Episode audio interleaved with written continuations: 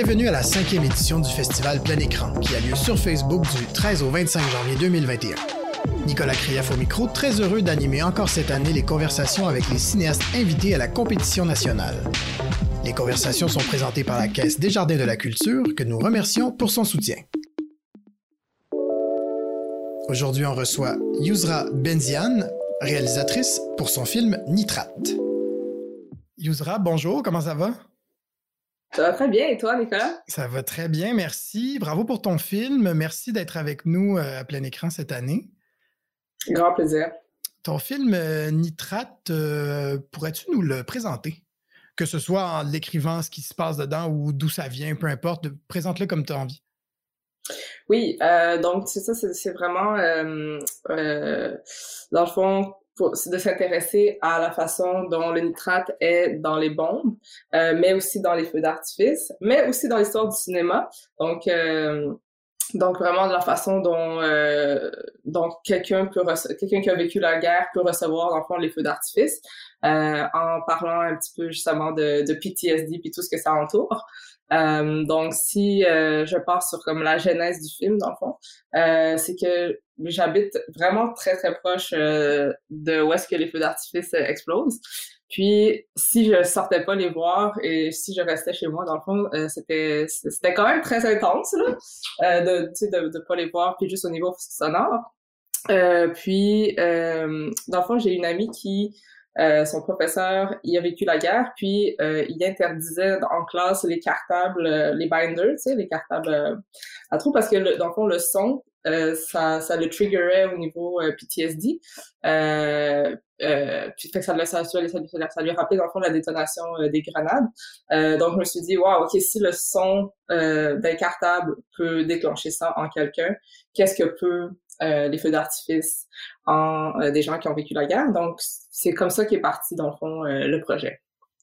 Wow! Donc, quand, quand tu as déménagé où tu vis en ce moment, la première fois, ça a dû, ça devait être spécial? Ouais, ben c'est ça, c'était très, c'est ça. Dans le fond, tu vas juste aller voir toujours les feux d'artifice parce que en restant chez, chez soi, c'est juste comme disturbing un peu, là. donc, ouais. Il y a quelque chose dans ton film de, de très de très noir, de très, euh, de très euh, triste en fait parce que tu, tu, tu mets en, en, relation un spectacle, un mm-hmm. du divertissement, que tu parles de l'histoire du cinéma où surtout je trouve les feux d'artifice sont quand même euh, vraiment vraiment à l'avant-plan. puis tu le mets face à la mort outre, euh, qu'est-ce qu'il y a à l'intérieur de toi, mettons, outre le, professeur, outre là où tu vis, qu'est-ce qui qu'est-ce qui t'a mené à, mettre ces deux choses-là en lien? Puis, une fois en pratique, comment t'as comme, comment hmm, par la voie de l'expérimental, comment tu as décidé de prendre ce chemin-là? Oui, euh, donc euh, c'est ça, dans le fond, le fait que c'est ça dans le fond tout ça ça ça m'a vraiment fait faire des entrevues avec euh, beaucoup de, de, gens qui ont vécu la guerre. Donc euh, c'est là la, la, démarche documentaire euh, qui s'est créée. Donc j'ai rencontré entre autres des réfugiés syriens des libanais donc c'est ça beaucoup une dizaine de personnes environ. Puis vraiment on avait un large spectre d'expérience euh, puis c'est vraiment euh, euh, dans le fond, à la rencontre de Eli Maxoudian, qui, qui, est aussi le, le narrateur, euh, qu'on a qu'on a un peu laissé la facture documentaire pour aller justement dans quelque chose d'expérientiel, euh, puis qui se rapproche effectivement de l'expérimental, euh, pour que le spectateur il puisse un peu se mettre dans la peau euh, de quelqu'un qui a, qui a, qui a ce regard sur les feux d'artifice, dans le fond. Donc, euh, donc c'est ça, c'est une approche finalement un peu plus euh, poétique, un peu plus euh, expérientielle, expérimentale, euh, mais qui est plus proche des sensations parce que c'est ça, c'est vraiment des euh, c'est ça, c'est vraiment il y a un grand décalage dans le fond effectivement entre le spectacle la joie qui, qui, qui s'en dégage, puis l'expérience tellement intime et personnelle de la personne qui reçoit euh, ce spectacle. Donc, c'est ça, c'est cette euh, dichotomie qui m'intéressait euh, et que je voulais plonger dedans. Ça déborde presque du côté de l'ironie, en fait. Il y a certains moments où on voit des spectateurs certains ont l'air troublés, d'autres ont, l'air enchantés. Puis est-ce que tu as voulu jouer, jouer sur cette, cette idée-là pour créer de fausses émotions finalement? Ouais, ben, je pense que c'est comme, effectivement, comme ben, le, les explosions en général, il y a quelque chose de comme fascinant dans, dans tout, dans tous les, facettes et tout. Donc, puis, euh, puis, ben, c'est ça, les visages, ils en disent beaucoup, même si, euh, puis on peut euh, effectivement jouer avec, comme il y a une, effectivement, il y a une madame qui, à un moment donné, il y a une larme qui coule. Fait que là, on est comme, est-ce que c'est de l'émotion? Est-ce que c'est que du vent, tu sais, aussi, parce que le vent fait pleurer aussi. Euh, t'as aussi l'enfant que lui, il reçoit le spectacle de façon hypersensible, puis vraiment, ça, ça déchire ses oreilles carrément, tu sais, donc il, il, crispe le visage et tout. Donc, il y a quelque chose de... Je pense que c'est ça, l'humain, on est toujours fasciné par... Euh, ben, le gros, le, le, le dérangeant. Euh, euh, donc, ouais, il y a, peut-être une, une ça, derrière ce, spectacle, il y a, peut-être une fascination un petit peu plus, euh, pas morbide, là, pas jusqu'à là, mais, tu sais, il y a, quelque chose d'un petit peu, euh, d'aller dépasser les limites, puis c'est ça qui nous excite, puis c'est ça qui est, comme, intéressant. Oui, oui, c'est ça, puis tu joues autant avec l'émotion du spectateur que l'émotion des, entre guillemets, personnages de ton film, en fait. Ouais, effectivement. De spectateur, ouais, il y a le spectateur du film et les spectateurs des feux d'artifice dans le film, donc il y a tous ces niveaux. Puis en, plus c'est un film de foule, euh, chose que on ne connaît plus de nos jours. On est dans un nouveau paradigme, dans une nouvelle conjoncture, donc euh, ouais. Euh, l'écriture des textes qui sont lus par le narrateur. comment ça s'est passé? Comment est-ce que par où t'es passé, mettons, dans le chemin créatif pour écrire ces textes-là? Ouais, ben c'est ça, j'ai ça, ça a été tout un voyage aussi, ce, ce, cette, cette posture, parce que c'est ça, c'était documentaire, oui, mais pas seulement. Euh, donc, euh, dans le fond, moi, mon idéal au début du processus créatif, c'était vraiment de justement d'avoir le plus de, de témoignages possibles. Euh, puis vraiment de créer comme une genre de mosaïque euh, audio, fait qu'on ne voit jamais les gens, mais qu'on a différents euh, témoignages qui tissent un ensemble. Fait que ça, c'était comme mon idéal. Mais je dois avouer, les, les aléas de la production puis les surprises de, de la vie, honnêtement, j'ai eu plusieurs mésaventures dans, dans, dans l'enregistrement. Donc, par exemple, un jour, euh, j'ai rallié deux familles syriennes. Puis je me suis dit, ah, ben, tu sais, ils ont vécu quand même quelque chose de commun. Ça va être intéressant, l'échange. Moi, j'aime bien aussi les entrevues de groupe. Je trouve qu'il y a vraiment... Euh, c'est ça, les gens, les gens peuvent rebondir, ils peuvent relate, comme...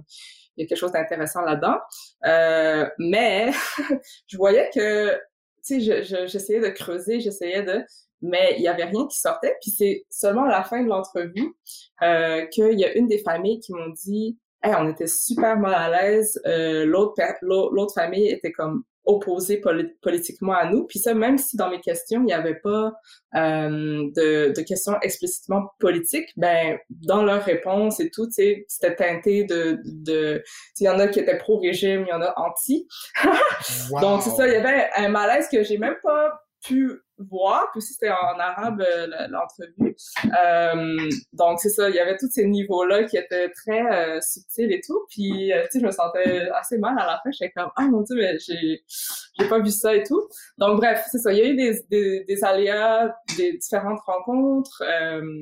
Puis, euh, ouais, c'est ça. Donc, vraiment... Euh, mais une des rencontres importantes, c'est aussi avec... qui est aussi cinéaste, là, Karim Haroun, euh, que c'est celui y avait justement par sa, je pense, par son hypersensibilité, par le fait qu'il soit cinéaste, il, parlait de façon hyper imagée, hyper euh, métaphorique. Donc lui aussi, il a, il a, il a vraiment euh, été une grande inspiration pour comme la création du texte final, puis euh, toutes les émotions qui, qui venaient avec. Euh, il y avait comme le mot juste pour euh, décrire, décrire cette, cette, ben, cette, ces tragédies-là. Et donc, donc, il n'y avait pas nécessairement, dis-moi si j'ai bien compris, il n'y avait pas nécessairement, euh, le but à la fin n'était pas nécessairement que ce soit seulement un narrateur qui lise tout, mais finalement, c'est vers ça. OK. Ouais, c'est vraiment au montage, en fait, que là, j'ai fait, écoute, pour euh, vraiment, comme, c'est ça, là, pour transcender, pour percuter, pour, euh, euh, pour amener le film plus loin, j'ai pris cette décision de, euh, ouais, c'est ça, de, de, de, pas faire une collection de, de, témoignages, même si c'est ça que j'aurais voulu à, la mm-hmm. base, là, mais ça, des fois, c'est ça le processus créatif, hein, ça, ça change, puis on s'adapte. Puis... Les aléas de faire des films. Euh, ouais. Parle-moi de la pellicule. J'ai vu qu'il y avait un travail de pellicule fait par Carl Lemieux, si je me trompe pas. Oui, en effet. Dans le film, Carl, qui travaille énormément euh, la pellicule, j'ai, on a fait, plus, fait tellement d'affaires euh, en, lien avec ça. Euh, j'ai deux questions. est-ce que tu as voulu à un certain moment le tourner en pellicule?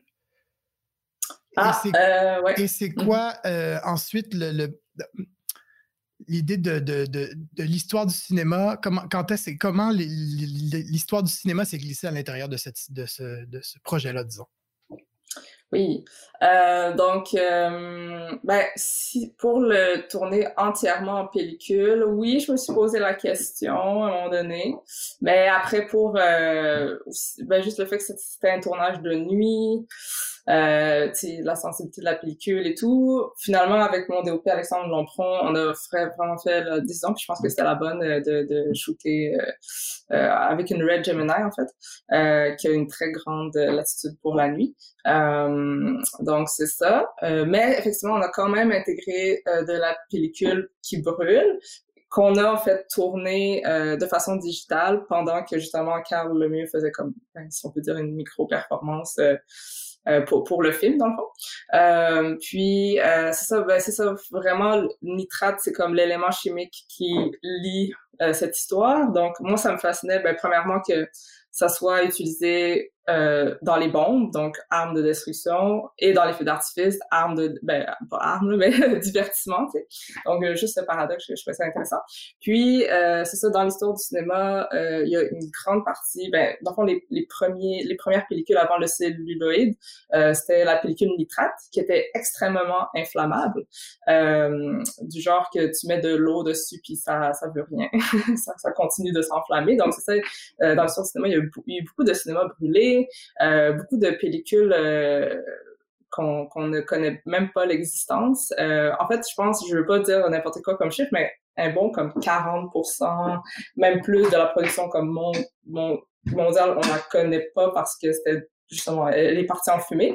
Puis ça, ça, je trouve ça fascinant. Puis comment, si, mettons, ça, ça aurait été conservé, comment peut-être que l'histoire du cinéma serait un peu différente. Donc, donc c'est ça, l'enjeu de conservation est assez important pour, euh, pour la pérennité, puis pour l'histoire, puis pour le, le regard qu'on jette sur le passé. Donc, c'est ça, cette histoire alternative qu'on connaît pas, cette, cette histoire fantôme, fantomatique un peu. Donc, euh, je trouvais ça assez fascinant. Puis c'est un peu ça, la mémoire, le trauma, c'est comme, c'est les fantômes qui sont en nous, euh, puis que qu'on oublie, mais qui, peuvent ressurgir à, à tout moment. Euh, avec un, un, certain déclencheur. Donc, euh, donc ouais, c'est comme ça que j'ai un peu euh, filé, filé l'histoire. On peut pas, en tout cas, moi, j'ai pas pu m'empêcher de penser, évidemment, à la, ben évidemment, pas nécessairement évidemment, mais à la fin de Inglourious Bastards, tout le long de ton film. Je sais pas si tu l'as vu. Ah, même pas. Même non? Pas. Non? c'est exactement. De Quentin Tarantino? Oui. Bon, c'est une référence assez, assez populaire, mais, mais, qui fait, mais, mais c'est comme si c'était ton film en version fiction. Pas, non, je veux pas comparer les deux du tout. C'est juste, ça parle de trucs très similaires, mais je te laisserai le découvrir à ce moment-là. Ah, ouais, ouais, ouais. Euh, ah, mais non, attends, attends, non, excuse-moi, je viens d'avoir un flashback. Mais oui, il y a un cinéma qui brûle hein, dans ce film-là. Oui, qui oui, oui, oui, par, par un tas de pellicules. Ben oui, oui, non, je l'avais vu il y a comme 10 ans. Voilà, il y a longtemps. Oui, oui, oui. J'avais pas pensé à ce film-là depuis un certain temps, puis j'ai fait, ben là. euh, Peux-tu ouais. parler de euh, la conception sonore qui est venue après tout ça? Parce qu'il y a un mm-hmm. univers. Bon, évidemment, l'idée de la guerre, de la mort, mais du spectacle, tout ça mélangé. Comment ça s'est passé avec le, la, à l'étape de la conception sonore? Ouais, très intéressant. Euh, donc, euh, dans le fond, euh, euh une collaboratrice dans la conception sonore, l'artiste sonore, c'était Sacha Radcliffe, qui a aussi fait les films de Matthew Rankin, etc. puis qui a jeté un regard, qui été très importante, parce que dans le fond, c'est moi qui ai fait le montage. donc, à un moment donné, c'est bien, mais euh, d'avoir un regard extérieur. Donc, c'est elle vraiment qui est venue euh, euh, donner un regard extérieur, prendre le relais, donner un nouveau souffle au film. Donc, euh, c'était vraiment une belle euh, une belle symbiose, une belle euh, complémentarité qui s'est euh, passée. Donc, c'est ça aussi, même pour, pour, pour, le texte, pour la narration, elle a, elle a été de précieux conseils. Puis, c'est ça, on a pris la décision, même si on a, on a, on a pris du son pendant le tournage, ben on a quand même pris la décision de, un peu scraper tout le son, puis de vraiment comme à 100% faire justement une conception sonore en post-production. Euh, ben, il y a plusieurs raisons pour ça. Euh, des fois, l'enregistrement euh, sonore, ben, il y a beaucoup d'écho, euh, d'où avec les feux d'artifice, ou même des délais. Euh, donc, le, le, le, on voit le, feu d'artifice exploser, puis, mais le son, on l'entend comme un petit peu avant ou après, je me rappelle plus. Mais, mais bref. Fait que c'est ça pour, pour encore plus, euh, c'est ça, pousser pour l'aspect expérientiel dont je parlais. Euh, c'est vraiment c'est à la création euh, sonore que ça s'est passé, euh, puis qu'on a vraiment pu justement euh, pousser ça plus loin. J'imagine que avec une conception sonore comme ça, ton film est devenu un peu un nouveau film après le montage. Ben, pas après, après le montage, mais vraiment avec le son et tout, ça devenait complètement autre chose, j'imagine. Ouais, 100%. Puis justement, dans les shifts euh, qu'on peut vivre, là, donc, euh, tu sais, quand on revient à la pellicule, puis tout euh, d'articuler toutes ces choses-là, ça, ça, ça, a vraiment été un outil indispensable, effectivement. En, terminant, tu peux, est-ce que tu peux nous parler de, du tournage, en fait, des, des gens que tu es allé filmer? Est-ce que tu leur as présenté ce projet-là? Parce que, mettons, là, on en parle depuis plus de 15 minutes. Ouais. Puis, tu sais, on a à peine esquissé, j'ai l'impression, les contours de tout ce que ce projet-là contient. Comment tu leur as pitché ce projet-là en leur disant, voulez-vous être dans un film sur le nitrate? Ouais, euh, tu parles des spectateurs pendant le. Ouais, ok. Ben, ok, mais premièrement, ça, ça, ouais, on va parler un peu de la prod là, du tournage. Donc, euh, une des inspirations, euh, euh, dans le fond, c'est que j'ai tourné en, en très longue lens. Donc, euh, dans le fond, on est allé chercher comme un 600, une lens de 600, une lentille de 600 mm, mais avec un doubleur, ça allait jusqu'à 1200 mm. Donc, on est dans du, euh, tu sais, de très loin. On peut être très proche de certaines personnes, mais aussi que tu changes, d'un trépied, tu changes ton angle de 1 cm, puis ton champ est totalement différent. Donc ça, ça faisait que le montage a été comme assez euh, assez incroyable dans le sens qu'il y avait tellement tellement de roches euh, parce que tellement de possibilités tellement de champs tellement de de de, de, ouais c'est ça. Donc il y a, il y a ce, cet aspect là puis justement on était tellement loin des gens. Euh, dans le fond fait j'ai pris beaucoup d'assistants de, prod euh, pour euh, justement ben donc on shootait. Puis après eux ils allaient comme avec des releases euh, parler aux gens euh, en mode, euh, ben c'est ça, on fait un, film sur euh, la perception des gens qui ont vécu la guerre sur les feux d'artifice, en gros. C'était un peu ça le, le pitch en gros. donc ouais, mais c'est ça, il y a, des assistants de prod qui ont bien couru là, dans cette. ben oui, j'imagine. Ben, puis c'est sur plusieurs. C'était en une seule nuit ou vous vous êtes retourné plusieurs fois? Non, c'est ça. En fait, on est. Je pense que c'est à peu près quatre ou cinq feux d'artifice qu'on a pu tourner, euh, puis vraiment à différents angles. Donc, euh, je, je, variais beaucoup les angles. Donc, on est, on a fait un shooting euh, à Notre-Dame au sol, euh, sur le pont Jacques-Cartier, mais aussi à partir de Ville-Marie. qui est là comme la plus haute vue de Montréal, donc au 40e étage, quelque chose. Donc c'est là justement qu'on voit le pont en feu. Euh, pour ceux qui ont vu le film. Puis, euh, donc, c'est ça, de vraiment varier les, les points de vue euh, pour, pour justement comme avoir euh, une richesse visuelle. Donc, ouais. Très cool. Ben, écoute, Yusra, merci beaucoup d'avoir participé au, au balado de plein écran. c'est bravo pour ton film, c'est vraiment impressionnant. Et puis, ben, on, il va être disponible pendant le festival sur Facebook. Merci de l'invitation encore. À bientôt. Ce podcast vous est présenté grâce au soutien de la Caisse des Jardins de la Culture. La Caisse des Jardins de la Culture est une coopérative financière qui se dédie à 100% aux artistes, artisans et travailleurs autonomes. Alliés des artistes, moteur de l'économie culturelle et tremplin des organismes et des entrepreneurs, la Caisse de la Culture est sensible et à l'écoute de la réalité et des besoins de ses membres et les accompagne dans la réalisation de leurs projets personnels et professionnels. Le tout par le biais de conseils adaptés. Pour en apprendre plus sur la Caisse de la Culture et découvrir comment elle peut vous accompagner dans la réalisation de vos projets, rendez-vous au caisse de la culture.com.